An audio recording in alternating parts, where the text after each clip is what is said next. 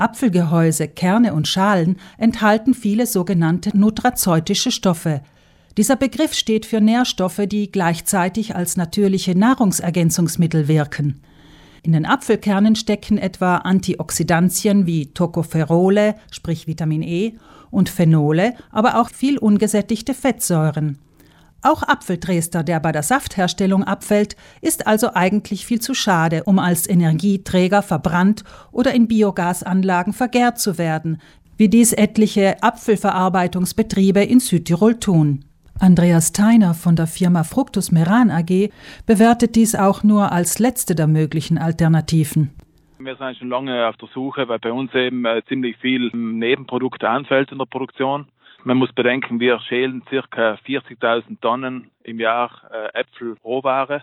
Das heißt, äh, bei uns fallen immer noch 8.000 bis 10.000 Tonnen Nebenprodukt im Jahr an. Und das ist doch eine beträchtliche Menge. Und das wäre natürlich interessant, wenn man da äh, eine alternative Absatzmöglichkeit oder ein Produkt finden könnte, wo man diese Ware einsetzen kann. Das Problem ist eigentlich gar nicht, ein Produkt zu finden. Aus Apfeltrestern kann Pektin, ein Geliermittel, oder Apfelpapier sowie Tierfutter gewonnen werden. Zudem ein Gemisch, das Wasser und Erdreich von Erdölverschmutzung befreit. Außerdem eine Art Apfelleder mit rein pflanzlichen Rohstoffen. Aus Apfelschalen kann ein spezielles Wachs extrahiert werden und aus den Kernen das Apfelkernöl. Letzteres schauen wir uns jetzt näher an. Es gibt verschiedene Techniken, um Öle wie jene, die Verbraucher etwa in der Küche verwenden, zumeist aus Samen zu extrahieren, erklärt die Wissenschaftlerin Giovanna Ferentino.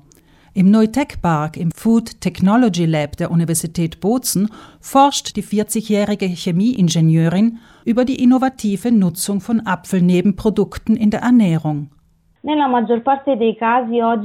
In den meisten Fällen werden dazu organische Lösungsmittel eingesetzt, wie das N-Hexan.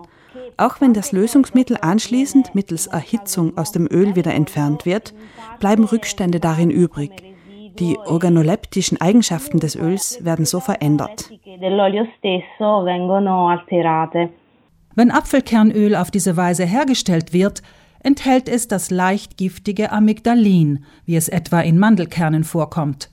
Solches Apfelkernöl ist nicht für den Verzehr geeignet und wird hauptsächlich in Kosmetikprodukten verwendet.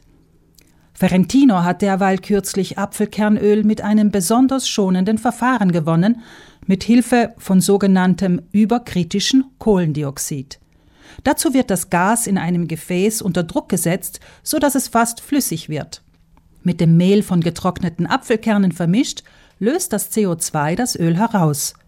Sobald der Luftdruck im Gefäß wieder normalisiert wird, entweicht das CO2 und wird für den nächsten Vorgang wieder eingefangen. Übrig bleibt das reine Öl, ohne jegliche schädliche Rückstände. Aus 400 Gramm Apfelkernen entstehen 80 Gramm Öl. Keine schlechte Ausbeute also. Dieses Verfahren, so erklärt Ferentino, wird schon in der Pharmaindustrie eingesetzt, wenn es darum geht, wertvolle bioaktive Stoffe zu gewinnen. Nicht so in der Lebensmittelindustrie. Es ist zwar so, dass es die Anfangsinvestition ist, die stets auf Vorbehalte bei den Lebensmittelherstellern trifft, obwohl sie sehr an diesem Öl interessiert sind. Aber schließlich würde die Qualität dieses Öls und der Preis, zu dem es verkauft werden kann, die Investitionen doch wieder ausgleichen. Die Apfelverarbeitungsindustrie prangert an, dass etwa die Abnehmer von Apfeltrestern diese trotz der noch vorhandenen Nährstoffe als Abfall sehen möchten und keinen angemessenen Preis dafür zahlen. So wird sich auch für die Apfelverarbeitungsbetriebe die Trennung etwa von Kernen und Schalen niemals rentieren.